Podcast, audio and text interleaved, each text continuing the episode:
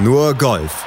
Auf meinsportpodcast.de noch ist zwar nicht Major-Zeit, aber diese Woche kommen wir hier bei nur Golf auf mein Sportpodcast.de schon mal ganz dicht dran an die Majors, denn mit der Players Championship im TPC Sawgrass steht ja das inoffizielle fünfte Major auf dem Programm und das hat 2020 einiges zu bieten. Neuen Termin, extrem starkes 144 Mann Feld und 110 dieser Spieler im Feld, die haben schon zumindest einmal auf der PGA Tour gewinnen können und die große Frage 2020 wird dann auch sein, kann erstmals ein amtierender Champ sein Players-Titel auch erfolgreich verteidigen? Das ist die Frage, die wir in Richtung Rory McElroy stellen müssen. Das machen wir auch gleich hier bei Nurgolf auf meinsportpodcast.de. Heute mit einem bärenstarken Line-Up passend zum Players. Felix Haselsteiner, der meldet sich gleich von vor Ort aus Florida. Und bei mir im Studio ist natürlich Desiree Wolf mit von der Partie. Hallo Desiree. Hallo Malte. 110 ehemalige Toursieger am Start. Das ist Rekord für ein Turnier der FedEx Cup-Ära. Durchaus majorwürdig, würde ich sagen. Sollte man das Player nicht einfach offiziell auch mal upgraden? Weil vom Spielerfeld her ist es ja schon, wie sagt man so schön als äh, deutscher Journalist, mehr als majorwürdig. Äh, ja, äh, geldtechnisch ist es auch nicht zu verachten. Mit 15 Millionen Dotierung äh, kann man durchaus auskommen. Ja, ich bin kein Freund davon. Man, man könnte es vergleichen mit der Damentour. Die Damen haben das fünfte Major. Und ganz ehrlich, jedes Mal, wenn die Avion Championship, die, die das fünfte hinzugekommene Major ist, äh, dann kommt, kommt wieder jeder und sagt so, ja, und aber eigentlich, also dann wird dann doch wieder relativiert und dann ist es doch wieder nur das, ich sage jetzt mal, fünfte Rad am Wagen. Also hat so einen leichten Bedeutungsverlust, weil es eben nicht das aller super traditionsreichste ist. Ich finde es eigentlich ganz charmant dass Players als äh, ja so ein bisschen als Aufgalopp jetzt gerade mit dieser Positionierung vor allen vier Majors äh, zu sehen und den Spielern da sowieso auch viel Geld anzubieten und natürlich eine Plattform, wo sie ihr Major ja praktisch starten können. Aber für mich persönlich muss es kein Major sein. Für dich? Ich fände es nicht schlecht, aber du hast recht, so fünftes Rad am Wagen, wenn man so als Traditionalist an die Sache geht, wäre es das ja tatsächlich. Und im Tennis gibt es vier Majors, warum nicht auch im Golf dann vier, fünf, wäre vielleicht wirklich eins zu viel. Ich bin mir da auch noch nicht so ganz schlüssig, ob das jetzt gut wäre oder schlecht wäre. Auf jeden Fall ist es von der Bedeutung her natürlich ein sehr, sehr interessantes und auch sehr, sehr wichtiges Turnier. Und du hast schon gesagt, es ist ja jetzt auf einem neuen Termin gelegen im März, statt dann zwischen den Majors, also als Aufgalopp. Ist vielleicht auch eine ganz charmante Position, einfach um sich dann einzustimmen. Für die Golfer, für uns Zuschauer, dass es dann irgendwann und das ist ja in nicht allzu ferner Zukunft, ein Monat ist es noch bis Augusta, äh, dann auch die richtigen Majors gibt. Also dieses Jahr einfach nochmal abwarten. Vielleicht können wir im nächsten Jahr nochmal drüber diskutieren. Vielleicht haben wir da noch mehr Erfahrung gesammelt. Ich würde auf jeden Fall sagen, ich finde das Players auf jeden Fall interessanter als die PGA Championship. Ja, das, äh, da hinkt dann meine Argumentation wieder. Aber die PGA Championship, obwohl sie das äh, Stiefkind der vier traditionellen Major-Turniere ist, ja, ähm, ja, ja, keine Ahnung. The Players äh, lebt natürlich davon, dass es jetzt ähm, da stattfindet, wo es stattfindet, nämlich in TPC Sawgrass. Und äh, das PGA Championship leidet genau darunter, dass es eben nicht wie zum Beispiel das Masters in Augusta sowieso immer den gleichen Austragungsort hat. Das haben die US Open auch nicht. Aber das PGA ist immer so ein bisschen, ja, es wirkt tatsächlich unter den vier etablierten Majors so ein bisschen als ein klitzekleines Stiefkind von der Bedeutung her. Aber ähm, ja, also ich, ich würde dieses Players in seiner Sonderstellung einfach lassen, weil du hast einen wahnsinnig tollen Platz. Du hast den TPC Sawgrass, du hast ein tolles Teilnehmerfeld, du hast auch mehr als genug Kohle, um da entsprechende Spieler anzulocken. Und das sind ja tatsächlich auch wirklich 47 von 50 der Top 50 da. Also das ist schon mal eine ziemliche hm. Marke. Das ist majorwürdig, da hast du recht. 47 der Top 50, nur Lee Westwood ist nicht dabei, Shugo Imahira und Tiger Woods, der fehlt auch. Jetzt müssen wir bei Woods bleiben. Letzte Woche hat er schon abgesagt, weil sein Rücken, wie er selbst sagt, immer noch nicht in der Verfassung sei, dass er Turniere spielen könnte. Also Arnold Palmer hat er nicht mitgespielt, das WGC vorher hat er auch abgesagt, jetzt das Players. Müssen wir uns da Sorgen machen um Tiger, dass er vielleicht auch in Richtung Masters nicht richtig fit wird?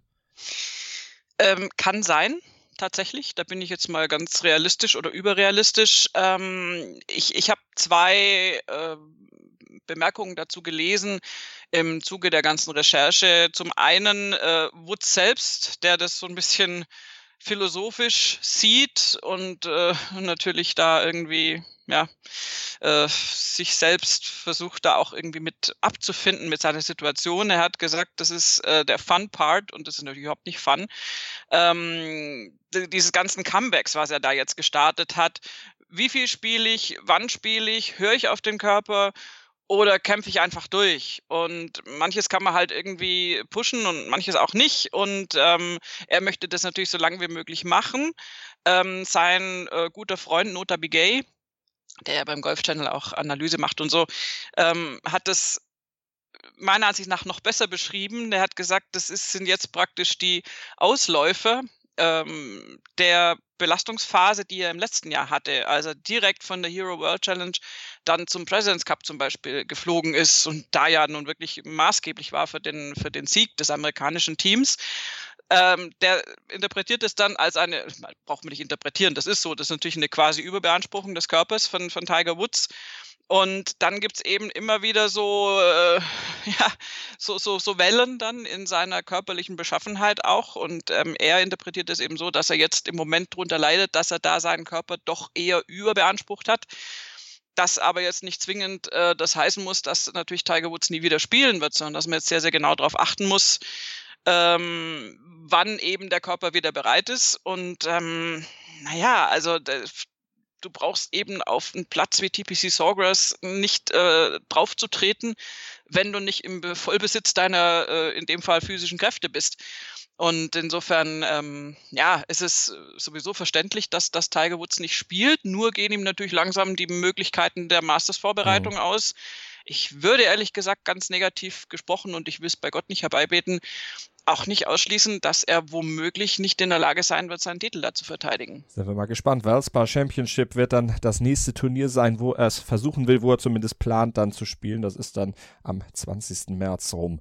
Da wird er dann wohl wieder ins Turniergeschehen eingreifen. Du hast gesagt, äh, Vorbereitung aufs Masters wird dadurch natürlich gestört. Ihm gehen aber auch die Turniere aus, um sich für Olympia zu qualifizieren. Das war ja immer was, wo er sagte, das möchte ich eigentlich mal machen in meiner Karriere. Er war ja auch einer der ja, bestreibenden Kräfte da dabei, Golf zurück zu Olympia zu bringen. Jetzt wird wahrscheinlich der Spieler Woods da nie hinkommen. Nee, das halte ich tatsächlich auch für unrealistisch. Dazu ist äh, das amerikanische Umfeld einfach zu gut. Und ähm, also gut, vielleicht kriegt er wieder so eine, wie soll man sagen, so eine Hochphase, ähm, wo, wo alles funktioniert und er dann in einem Zeitraum dann mal wieder körperlich komplett drauf ist und, und entsprechend Ergebnisse einfährt. Und es gibt ja auch amerikanische Spieler wie DJ, die jetzt sagen, ja gut, brauche ich jetzt nicht, Olympia will ich eh nicht hin. Aber da müsste schon relativ vieles zusammenkommen. Also ich sehe es nicht, realistisch betrachtet. Ähm, da werden wahrscheinlich zwei andere Kollegen hinfahren, aber gut, das gucken wir uns einfach an. Ich glaube aber auch, dass es wirklich wichtiger für Tiger wäre, also das Allerwichtigste für Tiger ist erstmal jetzt äh, so in Form zu kommen, dass er beim Master spielen kann und idealerweise zumindest ein Turnier vorher noch irgendwie zur Vorbereitung spielt, weil er hat jetzt schon eine immens lange, also immens lang in Anführungszeichen, ähm, Wettkampfpause gehabt ähm, seit, seit Februar und das, das, äh, also ganz, ganz ohne Turnierwoche wird es dann doch schwierig in, ähm, in Georgia. Und schwierig wird es auch für die Spieler auf dem Kurs jetzt beim TPC Sawgrass oder im TPC Sawgrass. Das ist nämlich ein Pete Dye Kurs. Und Rory McIlroy, der Titelverteidiger, hat gesagt, ja, Pete Dye Kurse, da, das ist irgendwo, man kommt auf den Geschmack, aber das ist so ein bisschen wie Bier. Wenn du jung bist, dann magst du es eigentlich nicht, aber du denkst, es ist cool und dann gewöhnst du dich irgendwo an den Geschmack und irgendwann magst du es. So ist es mit Pete Dye Kursen. Wir hören gleich noch mehr über den Kurs von unserem Kollegen Felix Haselsteiner vor Ort im TPC Sawgrass. Er hat das Ganze mal genau unter die Lupe genommen Desiree, aber kurz vor dir noch die Einschätzung. Ich finde den Vergleich gut. Der ist großartig und das stimmt ja auch. Ich bin schon wieder so alt, dass ich sage, ich muss nicht cool sein und ich trinke kein Bier mehr oder nicht mehr so viel. Ähm, aber das mit den Pete Dye Courses ist, ist, ist ein sehr, sehr guter Ansatz letztendlich, den Rory da hat. Ich meine, er ist inzwischen nun wirklich äh, da absolut äh, gereift und ähm, hat ja auch schon große Erfolge auf Pete Dye Courses eingefahren. Aber ähm, Pete Dye selbst sagt ja auch, ähm, ich will keine fairen Plätze gestalten. Äh, Golf ist auch kein faires Spiel und warum soll ich dann da sozusagen einen fairen Kurs hinlegen? Ich möchte sozusagen, dass die Spieler leiden.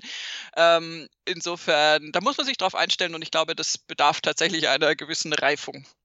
Gucken wir mal, wie es in diesem Jahr dann beim Kurs oder auf dem Kurs aussehen wird. Machen wir nach einer kurzen Pause hier bei Nurgolf auf mein Sportpodcast.de. Dann schalten wir nämlich rüber zu Felix Haselsteiner. Der ist für die Süddeutsche Zeitung in Pontevedra Beach und er wird uns gleich einen kleinen Stimmungsbericht vom Players zukommen lassen. Hier bei Nurgolf auf mein Sportpodcast.de. Nur Golf auf mein Sportpodcast.de mit der Vorschau auf das Players Championship 2020 und vor Ort im TPC Sawgrass ist, wie eben vor der Pause schon erwähnt, unser Kollege Felix Haselsteiner. Er ist für die Süddeutsche Zeitung in Pontevedra Beach akkreditiert und er meldet sich jetzt bei uns mit einem kleinen Stimmungsbericht. Hallo Felix, wie sieht es denn vor Ort aus, einen Tag vor dem Turnier? Ja, wunderschönen guten Tag aus dem TPC Sawgrass in Pontevedra Beach. Ähm, das Players Championship, ja, ich würde mal sagen, es ist alles hergerichtet. Es ist wunderschön wie immer. Ähm, die Sonne ist ähm, tatsächlich sehr angenehm, das Wetter ist hier sehr angenehm, was ja damit zu tun hat, dass dieses Turnier aktuell wieder im März stattfindet, zum zweiten Mal hintereinander jetzt. Nach einigen Jahren, die es im Mai stattgefunden hat, ist das natürlich eine Veränderung, die sich auch sehr stark auf den Platz auswirkt. Das merkt man. Ähm, die stärkste Veränderung ist mit Sicherheit das Gras, das hat äh, Rory McIlroy heute, beziehungsweise gestern in seiner ähm, Pressekonferenz sehr schön äh, ausgeführt, dass es eben nicht mehr dieses Bermuda-Gras ist, das wir aus den Jahren im Mai kennen, was für die Spieler sehr schwierig zu bespielen war, weil es eine gewisse, es, es war ein gewisser Kontrollverlust, sagen die Spieler dann.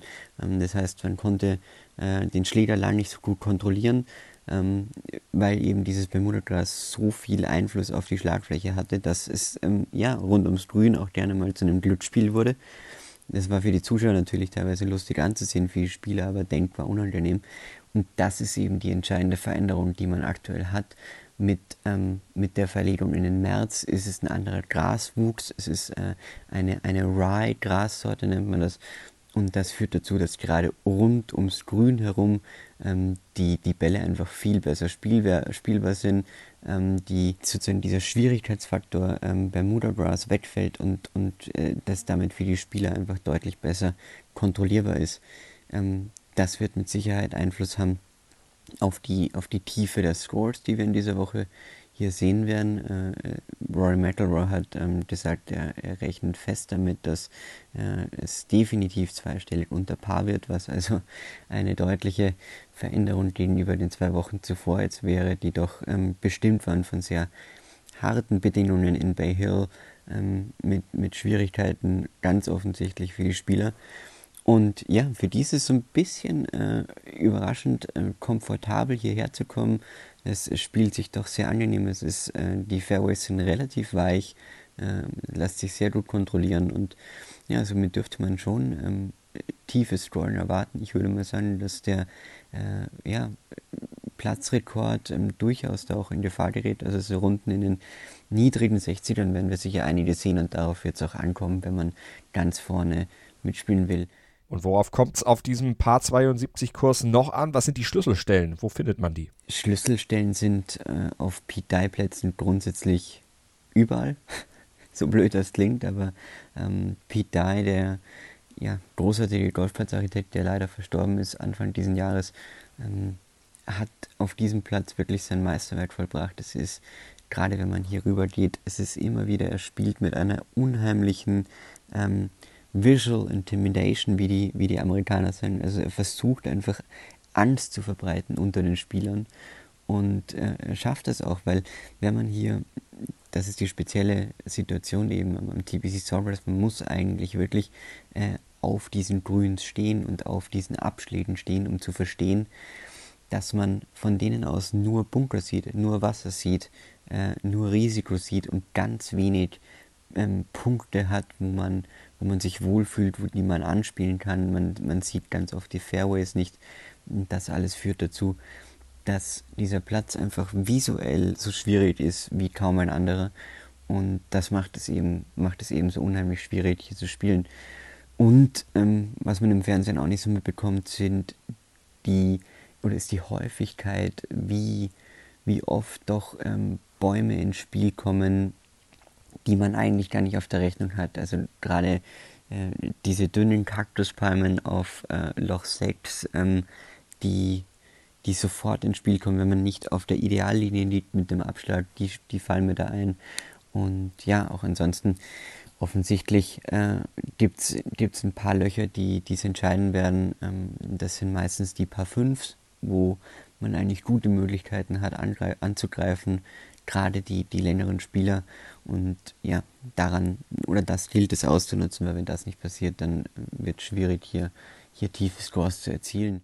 Wasserschläge, die hat Felix eben schon angesprochen. 45 Wasserschläge gab es 2019 bei diesem Event. 2018 hatte es 54 gegeben und 2017 sogar 69. Das war aber noch nicht der negative Turnierrekord beim Players. 2007, da waren sogar satte 93 Bälle letztlich an den vier Turniertagen im Wasser gelandet und damals hatte Phil Mickelson übrigens mit minus elf Schlägen gewonnen. Wo wir gerade bei Namen sind, Felix, wen würdest du denn angesichts des von dir skizzierten Setups des Platzes jetzt zum Favoritenkreis zählen, beziehungsweise wer wird aus deiner Sicht am Ende das Ding dann auch gewinnen? Es ist schwierig zu beantworten, wie Bernal Chambly ähm, vom, vom Golf Channel, der heute mit den Medien gesprochen hat, gesagt hat, ähm, ist das Players eines der wenigen Turniere, wo alle Spieler die Spielen gewinnen können. Also er hat das verglichen mit dem Masters, wo man ganz klar sagt, dass Erfahrung extrem wichtig ist, dass, äh, dass sozusagen die Platzkenntnis das alles Entscheidende ist und dass man im Grunde vor jedem Masters-Turnier das, das Feld begrenzen kann auf vielleicht 10 bis 20 Spieler, die das Turnier gewinnen können. Und das kann man seiner Aussage nach, und dem würde ich durchaus zustimmen, hier beim Players eben nicht so einfach machen, wo es sehr stark darauf ankommt, gut in Form zu sein, ähm, gut äh, mit, mit viel Selbstvertrauen diese Schläge durchzuführen. Und ich meine, da, wenn man darüber redet, dann spricht natürlich schon einiges für, für Rory McIlroy, der letztes Jahr hier gewonnen hat und der als erster Spieler dieses, diesen, diesen Seed verteidigen könnte hier ähm, ähm, Players. Und ähm, ja, ansonsten, ich bin gespannt, ich bin sehr gespannt darauf. Sung Jae Im, über den äh, ich heute äh, geschrieben habe. Und ich äh, denke mal, dass der schon auch von der Form her ähm, einer der Überraschungskandidaten sein könnte. Die Südkoreaner haben ja ohnehin einen guten Rekord in, in, in, in Sawgrass mit KJ Joy, der 2011 gewonnen hat, mit äh, Siwoo Kim, der 2017 in überragender Manier gewonnen hat und ja, vielleicht folgt da einer der nächsten aus diesem erlauchten Kreis der, der, der starken Südkoreaner, die auf der PGA Tour mit zu Hause sind. Ich bin gespannt und ich freue mich drauf und äh, freue mich euch ähm, demnächst auch bald wieder zu hören. Danke, Felix. Viel Spaß beim Players, also in den nächsten Tagen. Ja, Sanjay Im als Führender im FedEx Cup natürlich ein guter Tipp. Der drittjüngste Spieler in der FedEx Cup Geschichte, der die Führung in dieser Wertung innehat. Er geht zusammen mit Bryson DeChambeau und Gary Woodland auf die ersten beiden Runden. Es gibt aber noch ein paar andere interessante Gruppierungen in diesen ersten beiden Tagen. Desiree, die hat es, glaube ich, der Debütantenflight besonders angetan. Drei Ersttäter. Ja, also da haben sie sich wirklich gute Gedanken gemacht, finde ich, weil wir haben natürlich äh, genügend andere Flights, die absolut nach äh, sozusagen äh, Top-Down angeordnet sind mit zum Beispiel Rory McIlroy, John Rahm und Brooks Köpka. Das ist klar, warum die drei zusammenspielen. Ähm, aber es gibt eben auch diesen Newcomer-Flight mit den drei äh, Siegern ja inzwischen auch. Ähm, drei Sieger unter 23 Jahren oder Erstsieger unter 23 Jahren auf der PGA Tour, nämlich Victor Hofland, der Norweger, Colin Morikawa und Matthew Wolf. Und ähm, das, das sind dann äh, natürlich tolle Zusammensetzungen äh, der, der Flights, dass du auch mal die, die Jungs sozusagen ranlässt. Und insofern, mhm. ähm, ja, also da, da würde ich tatsächlich gerne ein Auge drauf haben.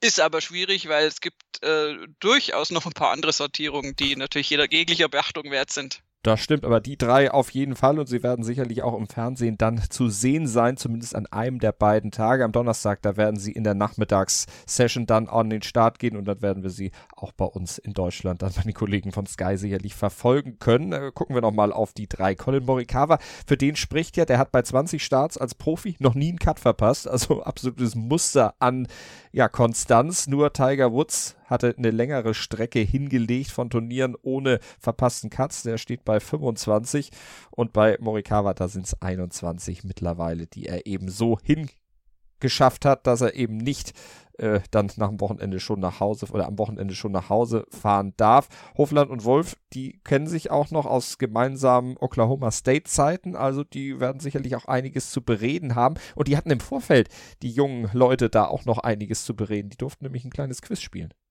Ja, das ist äh, die PGA Tour orientiert sich da. Ähm, nee, es ist nicht PGA Tour, es ist Golf TV tatsächlich. Die äh, haben sich da ein bisschen an der European Tour orientiert, ähm, die ja immer wieder so lustige Videos machen und ähm, haben den Spielern, die jetzt in den 90ern, ja zum Teil Ende 90er geboren sind, äh, Fragen vorgelegt oder, oder Bilder vorgelegt und äh, also mit, mit Dingen drauf aus den 90er Jahren oder Filmen oder Serien oder Bands und was weiß ich was. Und da ist äh, schon Victor Hofland äh, kläglich gescheitert, aber unfassbar nett und sympathisch.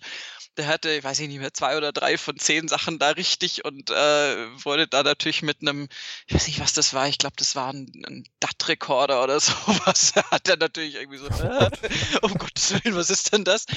Und dasselbe Spielchen haben wir übrigens mit äh, Joachim Niemann jetzt auch gemacht, äh, der natürlich, wie, wie, gesagt, 98 geboren, ne? also ist wirklich vor seiner Zeit gewesen. Und da war der, die lustigste Komponente, dass er dann das Setup vom Prince of Bel Air bekommen hat von der Serie mit Will Smith. Und er hat nur völlig begeistert auf diese Leute in diesen Outfits geguckt und hat gesagt, ich habe keine Ahnung, das kenne ich nicht. Und äh, gut, das ist dann eher meine Jugend wahrscheinlich wieder gewesen. Meine aber, auch. aber gut, Prince of Bel Air muss man nicht kennen, äh, Prince of Pontevedra muss man schon kennen, das ist mhm. nämlich Rory McIlroy. So hat ihn zumindest der Golf Channel betitelt. Und das finde ich dann in diesem Zusammenhang auch wieder wahnsinnig lustig. Wir hatten ihn ja auch schon in dieser Sendung mehrfach erwähnt. Felix hatte ihn ja auch angesprochen. Der Titelverteidiger, es hat ja bisher noch kein Titelverteidiger tatsächlich geschafft, dieses Turnier dann auch nochmal wieder zu gewinnen, direkt back-to-back. -back. Glaubst du, dass Rory das in diesem Jahr schaffen wird? Seine Form ist ja nur wirklich überragend. Äh, seine Top Six, Top 5 Platzierungen in dieser Saison sprechen für sich. Die hat er ja in Serie hingelegt. Es fehlt eben bloß dieser letzte Schritt wirklich vier Runden dann annähernd gleich stark dann auch wirklich hinzulegen. Macht das diese Woche oder du hast es neulich schon in der nur Golf, in der großen nur Golf Sendung gesagt, erhebt es sich wahrscheinlich fürs Masters auf. Also sagen wir mal so, sollte Rory, man darf es ja kaum beschreien, aber sollte der diese Woche des Players verteidigen und dann auch noch das Masters gewinnen, ist er eh unsterblich. Also dann hat er äh, genügend Sachen geschafft, um ihn in den absoluten Olymp zu heben. Das ist vielleicht mal ein bisschen unrealistisch ähm, von den Erwartungen her. Ich traue ihm die Titelverteidigung beim Players grundsätzlich zu und ich glaube tatsächlich an diese Knopfaufgeh-Theorie und ähm, bezeichnenderweise tun das viele seiner Mitspieler auch. Ähm, sowohl, also gerade auch amerikanische Kollegen wie zum Beispiel äh, Beispiel Justin Thomas oder auch Webb Simpson sind ganz klar in ihrer Einschätzung, dass sie sagen, das ist im Moment der beste Spieler auf der Tour. Wenn der schlecht spielt, spielt er immer noch besser als die meisten anderen, wenn sie schlecht spielen. Und äh, Gnade uns Gott sozusagen, wenn er richtig gut drauf ist, dann ist er praktisch nicht schlagbar. Und ähm, auch Jim Furyk äh, äh, hat schon relativ, äh, wie soll ich sagen, ähm, mit ängstlichem Blick schon, natürlich nicht mit ängstlichem Blick, dann braucht er nicht mehr in seinem Alter, aber er hat auch gesagt, wenn der Punkt kommt, wo Rory jetzt aus diesen Top-5-Platzierungen auch nochmal Siege macht, kann das auch sein, dass der ganz furchtbar ins Rollen kommt, also furchtbar aus Sicht der Kollegen. Und ähm, da wirklich so ein, wie du schon auch ein bisschen angedeutet hast, so der Knopf aufgeht. Und ähm, ich glaube einfach, dass Rory jetzt, äh, der ist so unglaublich viel weiter als noch vor ein paar Jahren, ist äh, wirklich weise geworden auf seine Art und Weise. Und ich hoffe halt, dass er daraus Kapital schlagen kann. Klar war das jetzt irgendwie so ein bisschen enttäuschend. Auch letzte Woche wo du den Eindruck hattest, irgendwie, jetzt kann er irgendwie nicht mit dem Wind so gut umgehen. Gut, das ist sein Spiel natürlich auch anfällig. Aber ich könnte mir trotzdem vorstellen, dass da irgendwas demnächst ganz wunderbar klappt und ähm, würde mir natürlich wünschen, dass es das Masters ist. Wir sind ja aber nicht irgendwie beim Wunschkonzert, deswegen schauen wir uns erstmal das Players an. Aber ich denke, eine Titelverteidigung ist grundsätzlich natürlich immer drin bei ihm. Hast du noch einen anderen Tipp für einen möglichen Sieger? Felix hat ja gesagt, Sang Jae Im, die Koreaner vielleicht, weil denen der Platz liegen könnte, weil da schon mehrere Mal gewonnen haben. Ähm, also Sang Jae Im ist im Moment äh, so, so, äh, so, so, ein Tipp, mit dem man wenig falsch macht, weil der ist tatsächlich, der ist schon in dem Flow ziemlich drin. Auch der hat das letzte Woche nicht gewonnen, was aber definitiv ihm auch nicht vorzuwerfen ist. Und da war halt nun mal auch ein wirklich sehr, sehr guter Tyrrell Hatton im Weg. Sang Jae Im ist in, in einer unglaublichen Form und eben so jung da oben am FedEx Cup rumzulungern, das ist schon eine Aussage. Also, weil das ist keine Aussage, wenn das dir nach dem ersten FedEx Cup Turnier der Saison passiert, dann ist es vielleicht mal Zufall. Aber wir sind jetzt dann schon ziemlich ähm, in der Mitte der interessanten Phase äh, des FedEx Cups oder überhaupt der Saison. Und Sang Im ist, denke ich, jemand, auf den man immer Acht geben muss es gibt aber da wirklich, also ich würde auch zum Beispiel, weil ich ihn vorhin erwähnt habe, ich würde auch Webb Simpson auf so einem Platz niemals irgendwie außen vor lassen. Ähm, das Interessante oder das Charmante an dem TPC Sawgrass ist meiner Ansicht nach tatsächlich, dass er äh, einer großen, wie soll ich sagen, Vielfalt von Spielern die theoretische Möglichkeit gibt, das Ding zu gewinnen. Also ich, ich glaube nicht, dass man auf diesem Platz eine bestimmte Art von Spiel haben muss, um zwangsweise zu realisieren. Und insofern ähm, hoffen wir mal, dass das eine spannende Angelegenheit wird. Vielleicht ja auch für Tommy Fleetwood, der war ja neulich dann äh, relativ knapp gescheitert an seinem ersten Sieg auf der PGA Tour. Vielleicht hat er ihn sich aufgehoben. Jetzt, nachdem Sanjay im ihm den weggenommen hat, jetzt für The Players. Wir werden es überprüfen, werden das Ganze natürlich haargenau für euch verfolgen und dann am Montag hier bei nur Golf auf mein Sportpodcast.de dann aufdröseln, euch alles Wichtige zum Players Championship 2020 näher bringen. Das war's mit unserer Vorschau. Vielen Dank nochmal nach Florida an den Kollegen Felix Haselsteiner und vielen Dank für euch oder an euch fürs Zuhören und natürlich dir, Desiree, vielen Dank. Sehr gerne. Was zum Teufel, du Bastard? Du bist tot, du kleiner Hundeficker. Und dieser kleine Hundeficker, das ist unser Werner. Ein ganz normaler Berliner Kleinstkrimineller, der dann aber im Knast das Ding seines Lebens dreht. Una Fantastica Risetta Perla Pizza. Er klaut seinem Zellengenossen ein Pizzarezept aber nicht irgendeins. Und mit dem eröffnet Werner dann die beste Pizzeria Berlins. Doch Werners Glück ist nur von kurzer Dauer. Denn es hagelt Probleme. Werners Pizzaparadies. Erstmals großes Kino- und Podcast-Format. Mit fetter Starbesetzung. Alina But, Kida Ramadan, Edin Hasanovic, Oliver Koritke, Ralf Richter, Ben Becker, Winfried Glatzeder, Anna Schmidt und viele mehr. Abonniert die Scheiße. Jetzt macht schon, mach! Nur Golf. Auf meinsportpodcast.de